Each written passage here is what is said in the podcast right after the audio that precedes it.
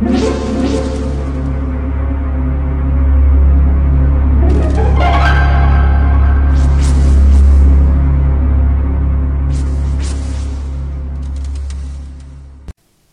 家好，我是小依依，欢迎收听一分钟破案。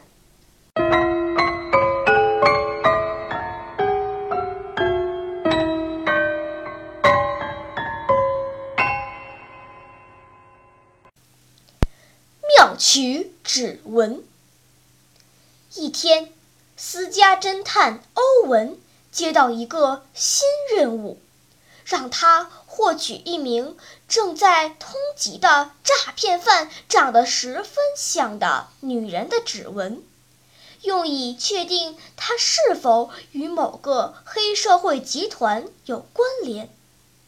据资料显示，凡是他接触过的东西都没有留下指纹，这让一些指纹鉴定专家产生了怀疑。但是在通缉犯的指纹档案中，又确实存有这名女诈骗犯的指纹。看来这是一个棘手的任务。欧文很快瞄准了目标，那个女人进了一家酒吧，欧文随后也进了酒吧，找了一个不起眼的地方坐下。从始至终都注视着他的双手。当那个女人喝完了酒，放下杯子，站起身朝门外走去时，欧文赶忙走到女人刚才坐过的桌子边，用手帕将那个女人刚用过的玻璃杯包好，揣进怀里，然后出门继续跟踪那个女人。由于欧文刚才用手帕包酒杯时耽误了时间，这时那个女人已经消失的无影无踪了。欧文只好回到警察局，将他所得到的战利品放在了指纹鉴定专家的面前。专家立即拿去鉴定，但是结果仍然让所有人失望。玻璃杯上是留下了指纹，却没有那个女人的。欧文从警局里出来，看见底楼大厅里有几个漂亮的小姐正在推销一种无色指甲油。欧文忽然想起了女人的手，顿时恍然大悟，匆匆向警察局走去。几天后。化身为汤姆的欧文，一身服务生打扮，出现在一家旅馆。这正是那个女人住的旅馆。服务生，我的喷头坏了，你能给我修一下吗？那个女人柔声地对欧文说道。欧文随着女人进了房间，很快就把喷头修好了。谢谢。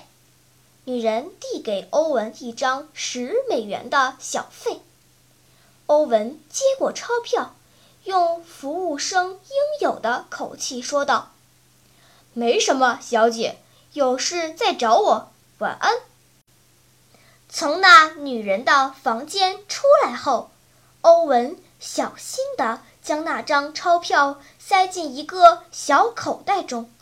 然后交给另一个扮成服务生的警察。经鉴定，钞票上果然留有那个女人的指纹，与通缉犯的指纹档案中的指纹丝毫不差。警方立刻逮捕了那个女人。警察局局长问欧文：“为什么一定要扮成服务生才能取到指纹？”你猜？欧文是怎么回答的呢？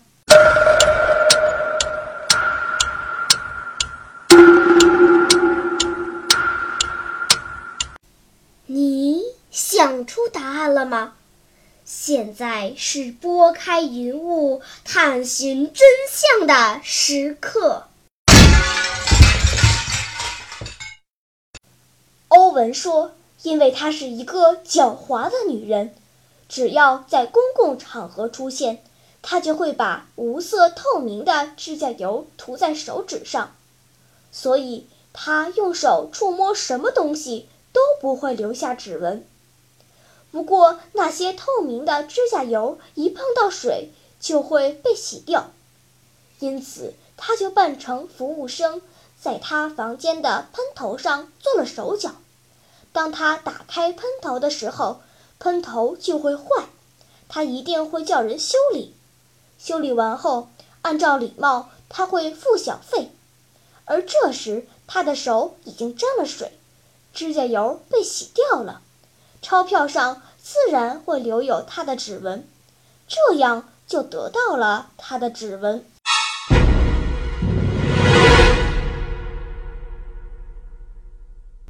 好了。今天的推理结束了，小朋友们，你喜欢听悬疑推理故事吗？